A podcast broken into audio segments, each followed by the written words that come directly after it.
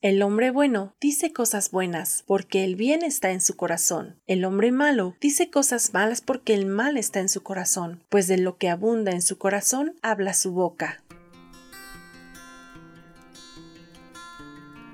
La vid verdadera.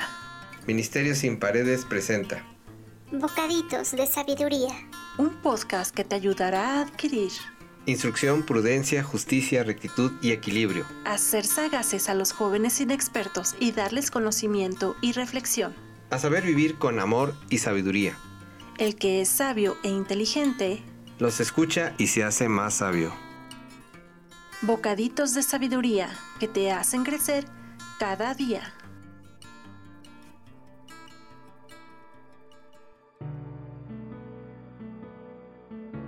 Bienvenidos y bienvenidas a este estudio. Sabes, recuerdo que cuando yo leí la primera vez este libro de Proverbios, me costó unas cuantas veces entender lo que Dios me quería decir, y algunas otras veces me incomodaban, pues estas palabras me parecían tan crudas y fuertes. Pero hoy, cada que leo me sorprende cuánta sabiduría y certeza poseen estas palabras. Proverbios 24:8 Quien solo piensa en hacer daño, gana fama de malintencionado. La intención del necio es el pecado no hay quien soporte al insolente, como recordaremos el pasaje que dice en Lucas 6:45. El hombre bueno dice cosas buenas porque el bien está en su corazón, y el hombre malo dice cosas malas porque el mal está en su corazón, pues de lo que abunda su corazón habla su boca. Jesús aquí estaba hablando a sus discípulos sobre el tipo de fruto que cada árbol da y que será así como cada hombre será conocido por su fruto. Es así como nos dice que una persona que guarda amor, paz, bondad, benignidad, mansedumbre y templanza solo podrá hablar cosas que sean para edificar la vida de otros. Sin embargo, quien guarda en su corazón odio, soberbia, egoísmo, amargura, rencor, envidia, falta de perdón, insensatez, entre otras cosas, sacará de su boca solo palabras que destruyan a su prójimo.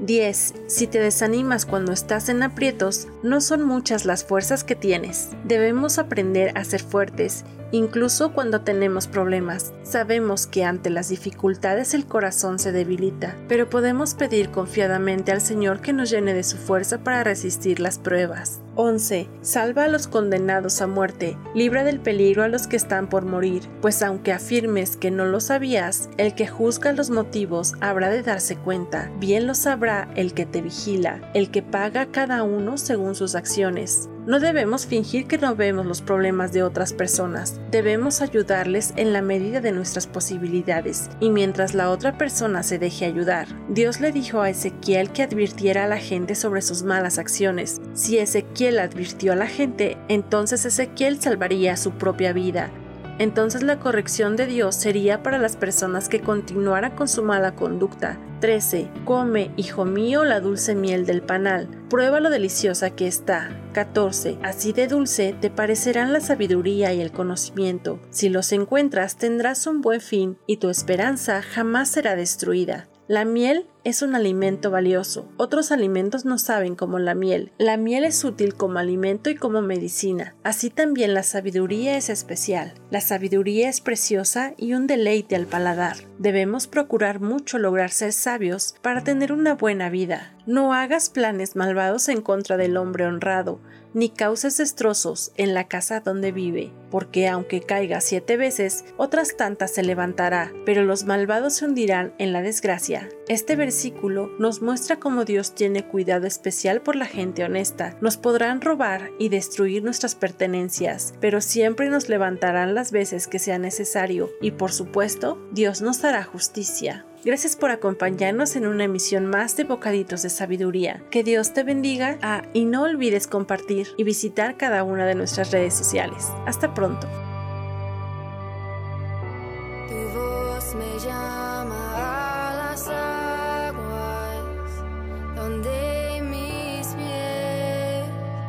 within five